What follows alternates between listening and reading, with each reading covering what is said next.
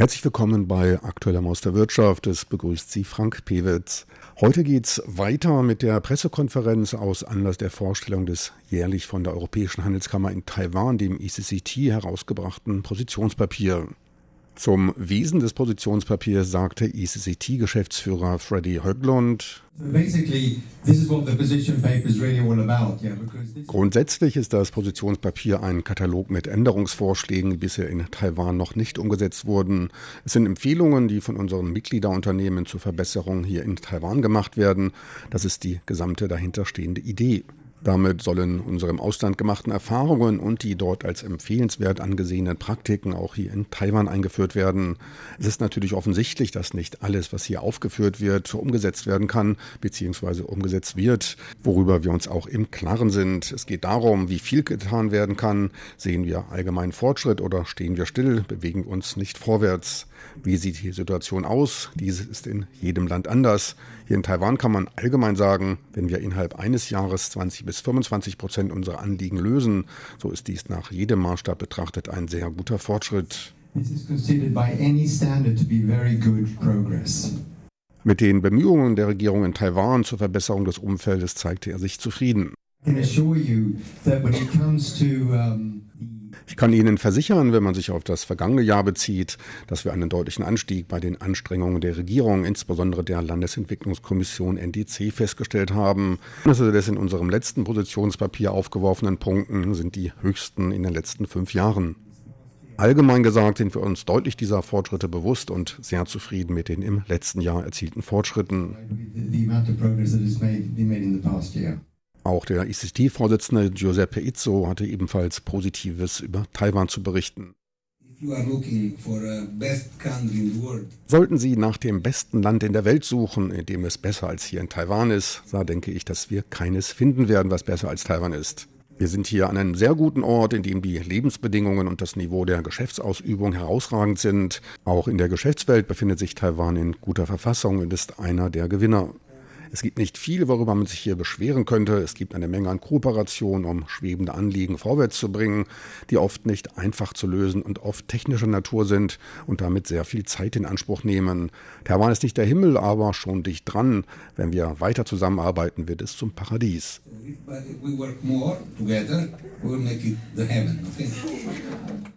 Da zeigten sich die anwesenden taiwanischen Journalisten sichtlich beeindruckt.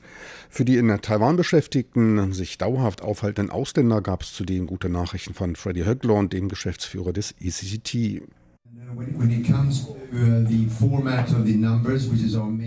Eines unserer Hauptanliegen ist das Nummernformat der Ausweise des ARCs. Diese unterscheiden sich von den Ausweisnummern der Taiwanesen und weisen zwei Buchstaben und acht Zahlen auf. Die Taiwaner haben ein Buchstaben und neun Zahlen. Und dieser eine Buchstabe macht einen großen Unterschied. Es beschränkt für Bürger anderer Nationen den Zugang zu verfügbaren Diensten der Regierung, aber auch des Privatsektors. Das treiben wir schon seit zehn Jahren immer wieder an.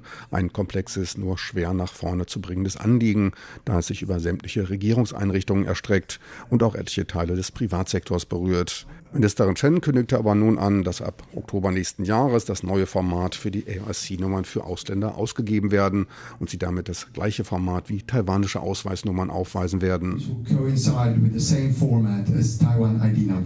Damit war für mich dann auch die Frage geklärt, warum es bei diversen Online-Aktivitäten oft haperte. Jan Hollmann von der Firma Robert Bosch, auch Co-Vorsitzender des Mobility-Komitees, ging auf den Wandel im Bereich Fortbewegung ein.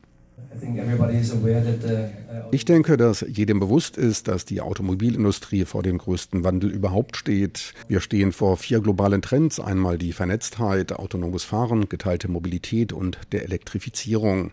Um dieser Marktnachfrage gerecht zu werden, änderten wir auch den Namen unseres Komitees.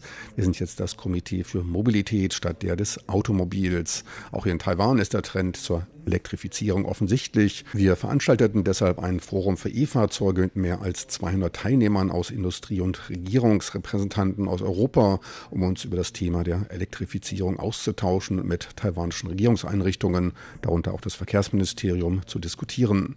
Dies wurde sehr positiv aufgenommen. Regierungsvertreter beider Seiten aus Taiwan und Europa sahen die Notwendigkeit zum Wandel und sind auch bereit dafür.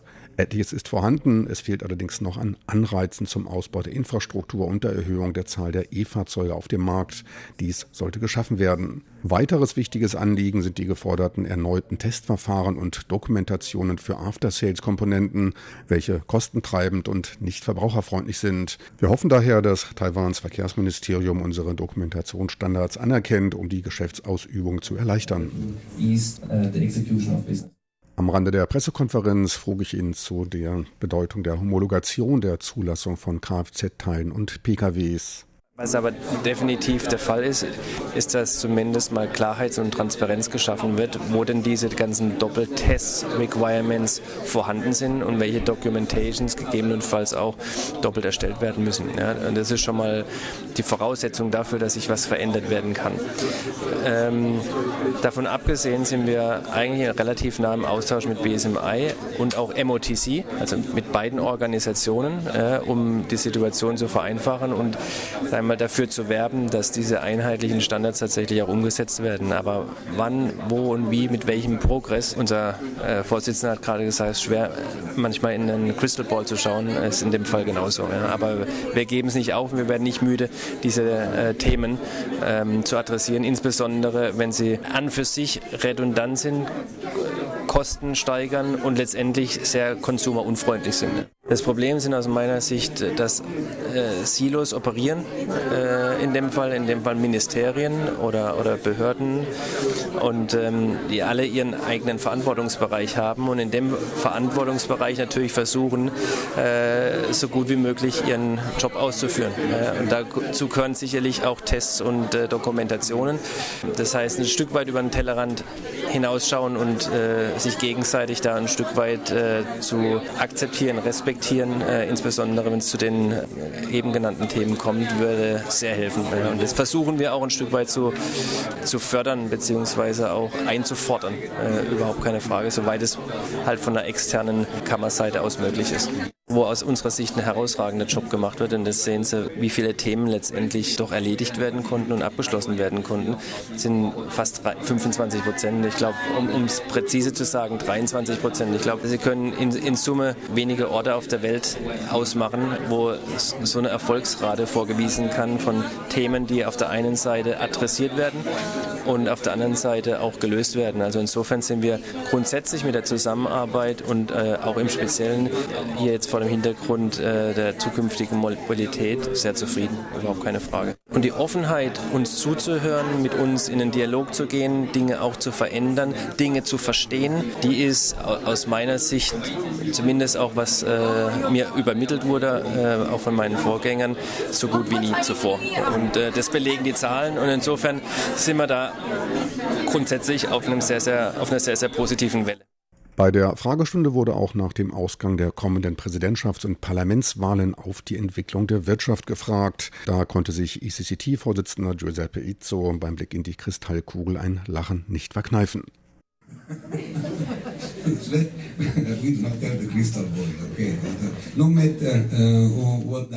Wie auch immer der Ausgang der Wahlen sein wird, wir werden mit dem Gewinner zusammenarbeiten. Wir arbeiten immer eng mit den Gewinnern zusammen. Wir werden mit jeder Regierung, egal welcher Farbe, kooperieren. Wir wollen die Bedingungen in Taiwan verbessern, doch nicht die der Politik Taiwans. Wir unterstützen Taiwan, die Wirtschaft Taiwans, Unternehmen Taiwans und die Bürger Taiwans. Ich ganz persönlich erwarte nach den Wahlen, dass alles seinen gewohnten Gang geht. Wir werden weiterhin morgens aufstehen und zur Arbeit gehen.